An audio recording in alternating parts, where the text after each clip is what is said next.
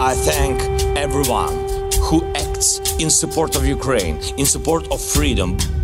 Так сегодня и так будет всегда. Спасибо. We need serious negotiations for peace based on the principles of the United Nations.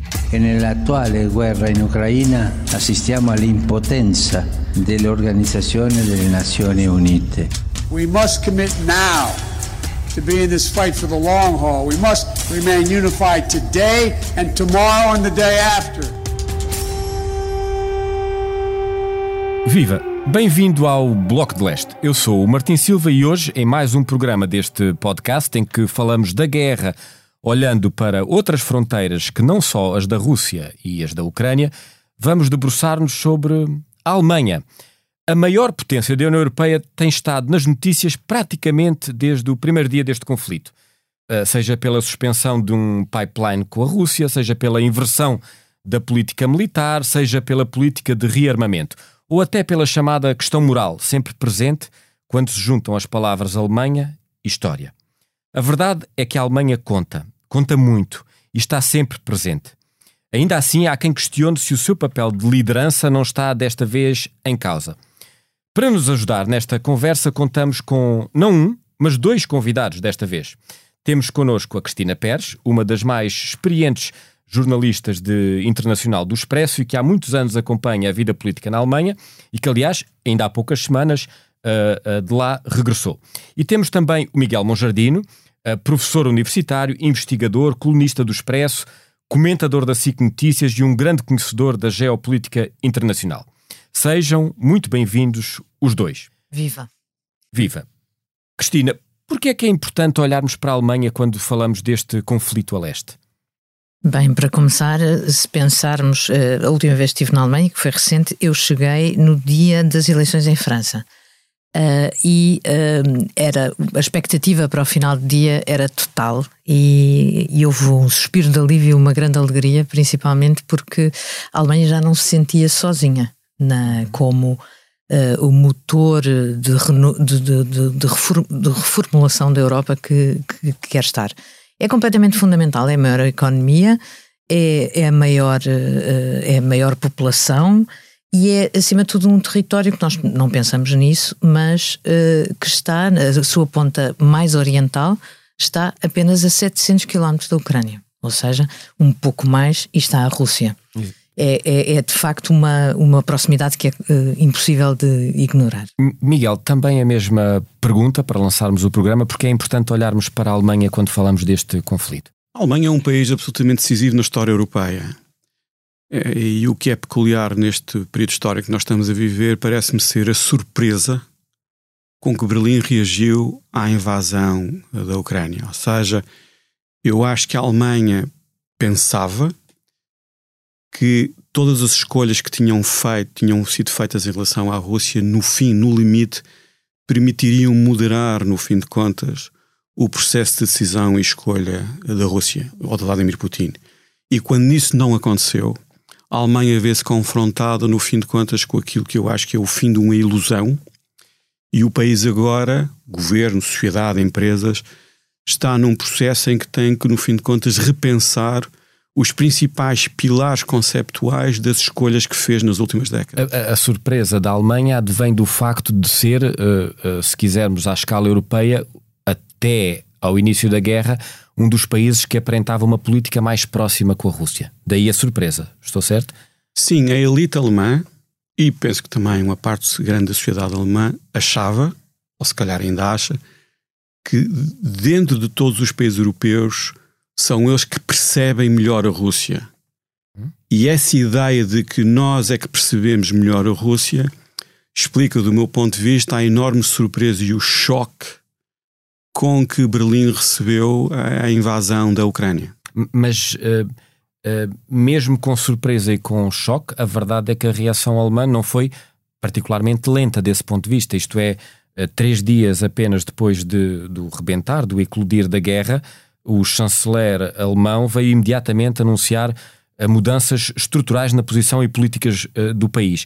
Uh, que impacto e que consequências é que teve essa mudança, essa reversão da política alemã face à Rússia?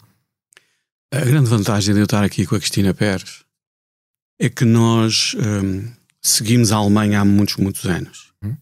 Eu lembro-me que em 2014, logo a seguir à invasão uh, da Crimeia, a anexação, a invasão e a anexação da Crimeia e o início da guerra no Donbass, a elite alemã, a Ministra da Defesa, o Presidente da República e o Ministro dos Negócios Estrangeiros, portanto, Ursula von der Leyen, o Presidente Gauck e Steinmeier, na altura Ministro dos Negócios Estrangeiros, na Conferência de Segurança em Munique, fizeram três discursos a dizer que a Alemanha tinha que mudar substancialmente. Ou seja, se nós fizermos a ponte para o discurso de Olaf Scholz no domingo, no Bundestag, logo a seguir à invasão Uhum. e a ideia do Zeitenwende, vamos mudar.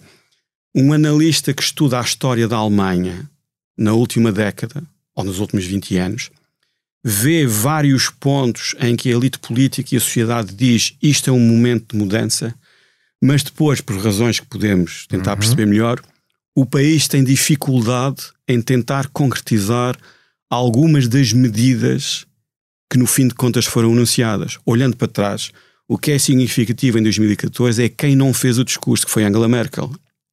Toda a gente fez o discurso, mas a pessoa que no fim de contas faria a diferença acabou por não fazer o discurso. Desta vez o chanceler faz o discurso, mas a questão, como nós estamos a ver, é a distância entre a retórica política e depois a capacidade de começar a concretizar algumas das medidas que foram anunciadas. E isso é algo, é algo que eu acho que explica bem a Alemanha. Oh, oh, Cristina, Hum, eh, posso- eh, posso eh, falar um pouco exato, sobre isso? Mas deixa-me só que, eh, eh, trazer uma adenda aqui. Quando se fala deste impacto, deste choque, desta mudança estrutural eh, de política, hum, a Alemanha anuncia uma remilitarização eh, do país, um forte investimento nas Forças Armadas, mais de 100 mil milhões a serem gastos. O que é que isto significa para a Alemanha? Que mudança estrutural é que é esta no pensamento? É uma, é, é uma, é uma mudança eh, radical, absolutamente radical, após uma cultura de sete décadas eh, absolutamente pacifista. Eles fazem uma opção. Eu, eu tenho pensado bastante nisto. Eu acho que, eh, em geral, as pessoas têm a ideia dos, dos alemães. eh, há, há uma trama do nacionalsocialismo eh, sempre, ou seja, há a mínima coisa antipática. Faz-se a saudação nazi, ou ele- eles são assim, ou seja, é muito fácil metê-los no mesmo bolo, quando na verdade uma, uma trama alemães- externa face ao Sim, um é- olhar perante a Alemanha. Exatamente. D- Digamos que houve muita coisa a digerir e, na verdade, sete décadas para o que se passou na Segunda Guerra Mundial eh, não será demais para fazer esta digestão. eh, e, e, e há uma, uma- Principalmente porque eles entraram numa, numa fase de décadas de low profile. hum, Esquece que, de facto, o Grundgesetz, que a, a Constituição alemã é absolutamente baseada na divisão de poder para que nada se repita uh, do, ponto, do ponto de vista da concentração de poder. Uh, Deixa-me só voltar um bocadinho atrás com esta coisa que é quase contraditória. A figura do, do, do chanceler é muito importante, no entanto, é praticamente desprovida de poder. Não é que seja uma figura uh, Decorativa. decorativa ou que tenha menos poder do que o presidente, mas na verdade a distribuição de poder está feita pelos Länder, pelos 16 Estados Federados. Uma organização essa- federal. A exatamente. organização federal eh, tem imensa responsabilidade no tempo em que as coisas levam a executar, porque são 16 parlamentos. 16 parlamentos, todos eles com as suas coligações, que é a, a matriz da, da, da- política alemã, que é experimentada muitas vezes nos parlamentos eh, federais para ser depois eh, passar para, para o Parlamento eh, Federal. Isto é uma máquina pesada. eh, na verdade, há o protagonismo, como Miguel muito bem notava. Eh, Toda a gente quer ouvir a palavra da Merkel, ou queria nesta altura, ou quererá a de Scholz, mas na verdade eh, ele tem uma panóplia de coisas atrás eh, eh, brutal. Neste caso da Zeitenwende, eh, da mudança dos tempos anunciada pelo Scholz, hum, eh, na verdade é, é mesmo uma mudança radical. Porque vamos pensar numa pessoa de 70 anos, e são muitas as pessoas que têm 70 anos eh, na Alemanha, é absolutamente impensável depois do traumatismo que, de certa maneira, foi, eh, não foi, foi calado e resolvido como pôde, hum, a ideia de voltar a haver movimento de artilharia pesada entre a Alemanha e a Rússia é impensável. Portanto, se tu quiseres. O que eu estou a tentar dizer é que é, o discurso do Scholz, eh, imediatamente a seguir à, à invasão da Ucrânia, é, eh, é uma placa tectónica. Ou uhum. seja, a, a, remilitarização da Alemanha, numa altura em que, no, nas últimas sondagens, apenas 18% dos alemães responderam que sim, que lutariam pela Alemanha, uh, e em que as Forças Armadas, o Bundeswehr, tinha imensas queixas e falta de atualização, é uma mudança brutal. Eu queria voltar à questão interna uh, alemã, mas antes disso ainda gostava de perceber um, um bocadinho melhor esta questão da remilitarização. Uh, Miguel, nós estamos mais perto da tal meta dos 2% uh, do PIB a serem gastos pelos países da Aliança Atlântica. no caso uh, da Alemanha. Em que ponto é que a Alemanha uh, vai ficar e em que é que isso pode contribuir, quer para o rearmamento da Alemanha, quer para este esforço de guerra concreto atual a leste? Uh, sim e não. Sim, até talvez 2025, 2026. Eu acho que a Alemanha aí cumprirá os 2%. Uhum. Mas se nós formos ver os planos detalhados que, enfim, que são públicos, do Fundo Especial enfim, para onde estas, despesas, onde estas despesas serão feitas, eu não vejo nada para além do período de vida útil deste governo que me garanta que os 2% a partir dessa data continuarão a ser preenchidos. Eu acho que isto não é por acaso que está a acontecer. Se é estrutural ou não. E isso, e é, cá está, este é sempre o problema que nós temos na Alemanha, uhum. que é o país está a fazer o ajustamento, como todos os outros países estão a fazer, mas eu não vejo, pelo menos por agora, uhum. nos planos governamentais, na forma como foram feitos e naquilo que está publicamente disponível, vontade política de continuar isto para lá dos 100 mil milhões que vão ser gastos provavelmente até 2025, 2026. Mesmo, mesmo quando assistimos ao Sr. Scholz a prometer apoio total e até ao fim uh, à Ucrânia, ou a dizer Putin não pode, como disse recentemente, uhum. uh, não pode vencer esta guerra. Essas declarações não parecem suficientes como garantia da tal nova política alemã? É, é, isso que me está a dizer? Não, são suficientes no sentido de mostrar que a Alemanha está claramente contra esta, contra esta invasão. Mas o país tomou imediatamente duas ou três medidas. A primeira medida foi que anteriormente levou à admissão do chefe de Estado-Maior da Força Aérea, que no fim de contas disse que a Alemanha precisava de ter um F-35 para estar integrado no planeamento nuclear NATO.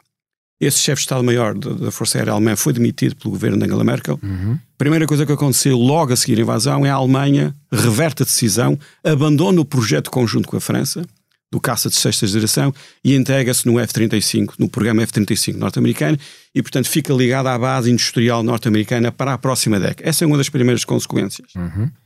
O problema maior, todavia, parece-me ser o seguinte: quanto tempo durará a guerra? Ninguém sabe. E, portanto, quando. É uma questão que se coloca muito nesta altura. Exatamente. Mas é decisivo o tempo político em que este empenhamento alemão durará, dependerá muito da evolução da guerra e do tempo que a guerra durar. Se nós, no fim de contas, formos para uma conclusão de que esta guerra será longa, uhum. e do meu ponto de vista, esta guerra não começou no dia 24 de fevereiro, como eu tenho tentado escrever no Expresso, este problema existe pelo menos desde 2014, ou seja, Putin viu defraudadas as suas expectativas em relação às consequências da anexação da Crimeia e da instrumentalização da guerra no Donbass e tem que dar um passo em frente. Se isto for um processo longo, eu não sei como é que a Alemanha e muitos outros países se adaptarão, mas a grande questão para mim, para a Alemanha, é o seguinte: vontade política.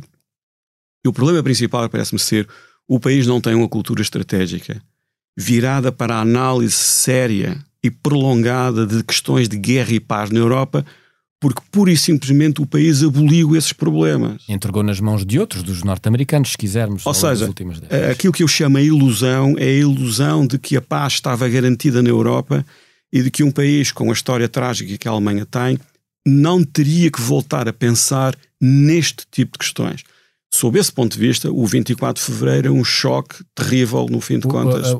Há um ponto que abordou agora mesmo que tinha que ver com a capacidade da mesma posição política se manter quanto mais tempo a guerra dure. Essa, aliás, é uma questão que se coloca muito a nível uh, europeu, nomeadamente ligado à energia.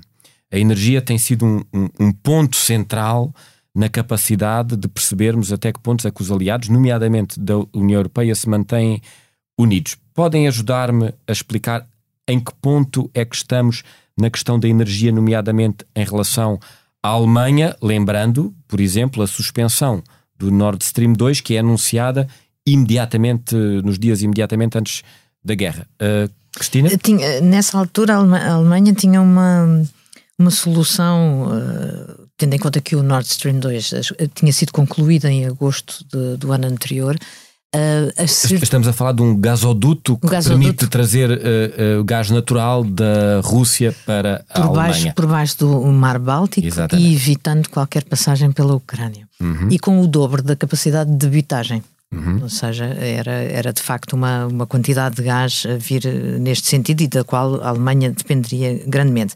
Portanto, o, o que a Alemanha faz é suspender a certificação.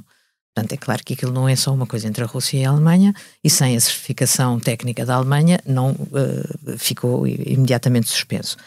Uh, eu tenho ideia uh, que isto foi um acelerador brutal para qualquer estratégia que tivesse sido anunciada pela Alemanha o investimento nas, uh, nas energias renováveis, que na verdade estava bastante desenvolvido. Ou, na seja, alternativa das fontes e que de, tem de, de, E que tem limites. E que tem limites. Ou seja, nós achamos que podemos cobrar, cobrir o país de, de, de, captação de, de vento e, e, não é verdade. Uh, há limites para isso e uh, penso que a Alemanha está bastante próximo de, desse limite. Miguel, do ponto de vista uh, da energia, qual é a sua visão e até que ponto é que isto pode ou não ser um, um, um ponto de decisão, nomeadamente nos aliados europeus, no apoio à Ucrânia a prazo? Eu diria duas coisas. A relação energética da Alemanha com a Rússia tem um século de existência. Um século. Uhum. Excetuando, enfim, algum, alguns anos, eh, períodos históricos de guerra e talvez logo ali a seguir à Segunda Guerra Mundial. Portanto, estamos a falar de uma história longa de intenso relacionamento entre os dois países, em que a Alemanha recebia energia barata e, em troca, a Alemanha não só, obviamente, pagava, mas transferia tecnologia, técnicas de gestão, etc. Portanto, a Alemanha sempre se viu como um instrumento de modernização da Rússia e sempre houve na mente alemã a ideia de que, mais tarde ou mais cedo, a Rússia poderia voltar a ser um país europeu ou mais próximo dos países europeus e que esse era um lugar especial que a Alemanha tinha. Uhum. Há sempre, na maneira como a elite alemã e a sociedade alemã têm olhado para a Rússia, esse ponto. Também há um segundo ponto que é, sobretudo a partir de Willy Brandt, portanto, falar nos anos 60 daqui para uhum. a frente, a Alemanha sempre viu na sua relação energética com a Rússia uma forma de ter uma política externa diferente da dos Estados Unidos na gestão, no fim de contas, das tensões com a Rússia. E, portanto, tudo, tudo o que aconteceu tem que ser visto neste contexto, o contexto histórico e um contexto de opção estratégica. E também num contexto de transferência de tecnologia, know-how e de energia. Primeiro ponto. Segundo ponto. A, estrutura, a economia alemã, a indústria alemã, não é como a indústria portuguesa ou como a indústria de outros países. A indústria alemã faz um uso muito intensivo de energia. E, portanto, é difícil nesta fase, com a tecnologia que nós temos, resolver este problema do uso muito intensivo de energia só com energias renováveis. Uhum. Com o tipo de indústria que a Alemanha tem. Portanto, desse ponto de vista, as sanções à importação eh, de energias vindas da Rússia doem também e muito a quem impõe as sanções. Claro, claro. Doem, até porque para a indústria alemã ser competitiva, a indústria tem que ser barata. Ah, desculpa, a energia. a energia tem que ser barata. Especialmente em relação, por exemplo, aos Estados Unidos ou outros países altamente industrializados. Quando a Alemanha caminha para a transição energética, sobretudo com Angela Merkel, eu pessoalmente acho que foi um desastre. E é um Porquê? Porquê um desastre? Porque a escolha dela, se nós precisarmos de uma política pública que foi mal pensada e mal executada, não é normalmente assim que nós pensamos sobre a Alemanha, mas a transição energética parece-me ser um bom exemplo disto. Porquê? Porque a seguir ao desastre nuclear de Fukushima, e como vinha aí uma campanha eleitoral, Angela Merkel, de um dia para o outro, e nós elogiamos muito em Portugal ser uma cientista que baseia o seu processo de decisão e escolha com base em factos. Ela, sem ter nenhum elemento factual e nenhum estudo, enfim, muito conhecido, decide rapidamente encerrar as centrais de energia nuclear para proteger o seu flanco em relação aos verdes, qual é a consequência? Fica mais dependente do carvão e do gás natural russo. Mas como as elites alemãs, e não foi só a Angela Merkel, sempre viram nesta relação energética uma forma de manter a sua relação especial com a Rússia e se uhum. diferenciarem, por assim dizer, dos Estados Unidos, isso na altura foi visto como uma boa opção estratégica para a Alemanha.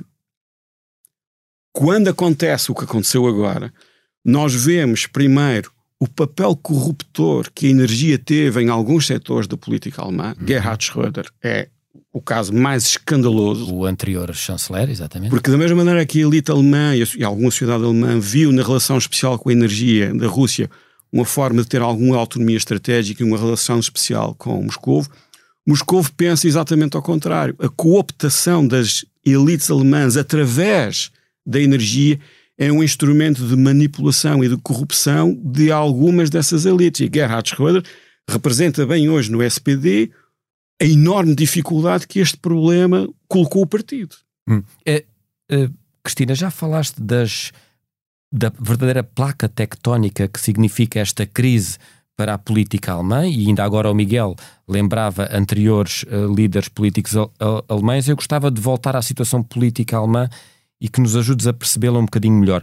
A posição do atual chanceler, também ele social-democrática, é ou não unânime dentro do seu partido e na coligação que tem para governar?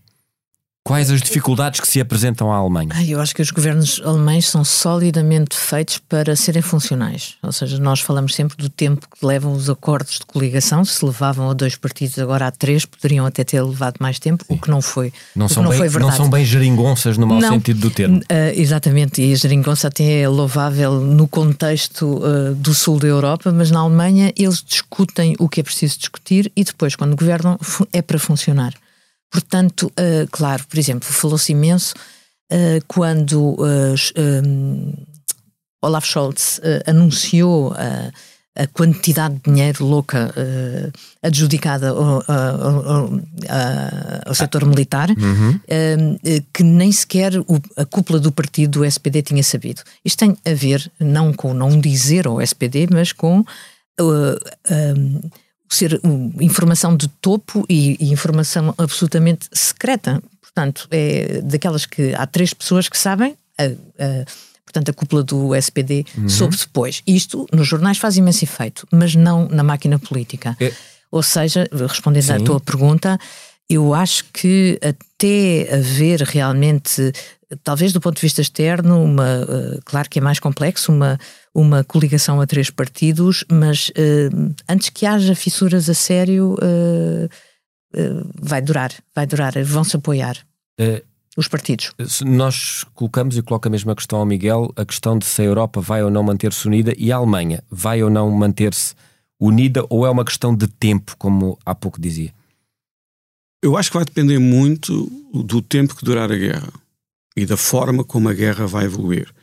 E é muito importante, uh, nós, sobretudo o mundo civil, nós percebemos que a guerra não é uma coisa linear. O, guerra... impacto da inflação nas opiniões públicas ocidentais e do custo de vida e da crise que possa uh, trazer este, este conflito também para os países ocidentais é um ponto relevante ou está a falar de outras questões? Sim, estas serão questões decisivas. Porque, no fim de contas, a via que nós na Europa estamos a seguir é basicamente punir a Rússia através uh, do seu setor de exportações de energia, que é a sua principal fonte de rendimentos. Essa é a estratégia que os países europeus estão a seguir, os Estados Unidos também. Essa estratégia levará tempo, a, essa opção levará tempo a produzir resultados. Resultados na Rússia. Na Rússia, exatamente. Levará tempo a produzir resultados na Rússia. E no fim de contas, estamos aqui num jogo de atrito mútuo, em que no fim de contas vamos perceber, mais tarde ou mais cedo, qual é o preço político a pagar pelas opções que no fim de uhum. contas estamos a fazer e até onde as sociedades estão dispostas a ir na defesa de interesses e valores políticos. Moscou acha claramente que daqui a umas semanas, uhum. alguns meses, a unidade dos países europeus não se manterá. Uma questão essencial para a Alemanha é um dos países que mais tem beneficiado com aquilo que ainda hoje é a ordem política europeia é a Alemanha. Uhum. Foi dos países que beneficiou mais daquilo que nós chamamos a ordem europeia criada a partir de 1989.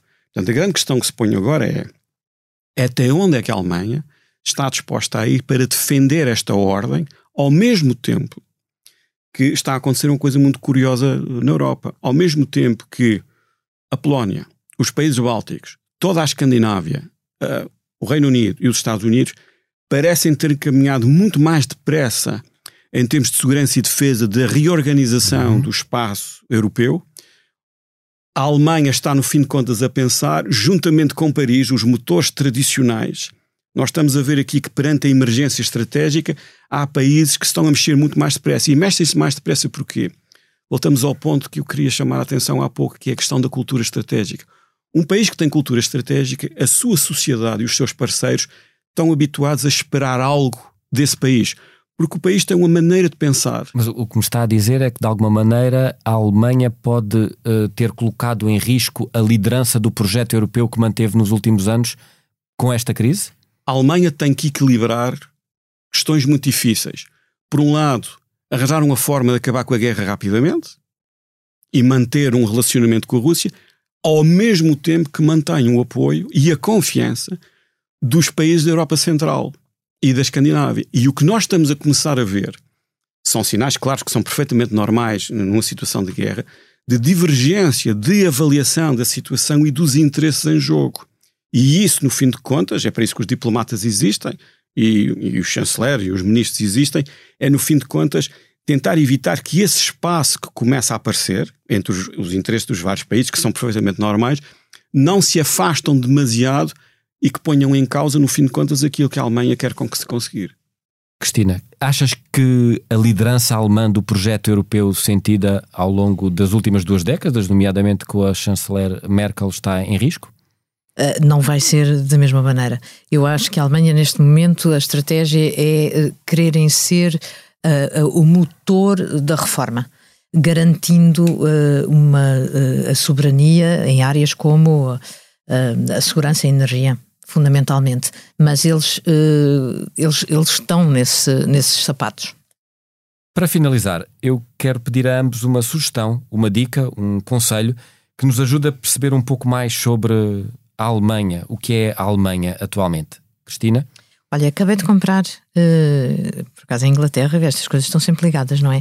Why the Germans Do It Better. Uh, tem um subtítulo que eu, que eu não me lembro, mas que, que é tipo Notícias do País de Crescidos, uh, que é de um jornalista, do John Kampfner, filho, portanto, primeira geração nascida em Inglaterra, filho uhum. de pai checoslovaco fugido de, de, de, Hitler, obviamente, e que tem o fascínio e é correspondente do Telegraph é nos anos de, na Alemanha de Leste, eh, nos anos de 89, 90.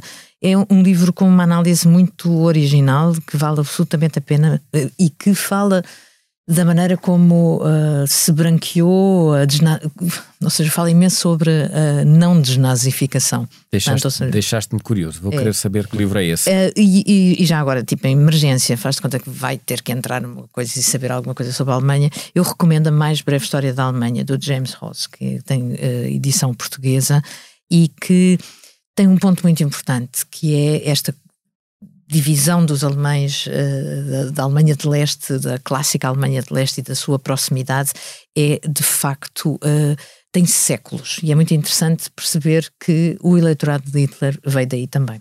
Ótima sugestão, eu esse já tenho. Miguel. Uh, seguindo aqui a Cristina, eu também tenho duas sugestões. A primeira é do, do Neil McGregor, que foi diretor do, do Museu Britânico e que é das pessoas em Inglaterra que mais sabe sobre a história alemã e é um livro que deu origem a uma série na BBC que é Germany Memories of a Nation, ou seja, uma longa, uma, uma longa digressão sobre a história alemã. É, é um livro com o qual eu aprendi imenso e continuo a consultar regularmente. E mais para os dias de hoje, o livro de John Love, que é Germany's Russia Problem: The Struggle for Balance in Europe, que é uma análise que me parece muito boa das últimas décadas, as opções que a Alemanha fez em relação à Rússia e os dilemas que, no fim de contas, isso no fim de contas ajudou a criar muitas e boas sugestões de leitura para terminar este podcast. Obrigado aos dois. Para a semana, voltamos com mais um episódio dedicado a outras fronteiras. Pode ouvir o Bloco de Leste no site do Expresso ou subscrevê-lo em qualquer aplicação de podcast.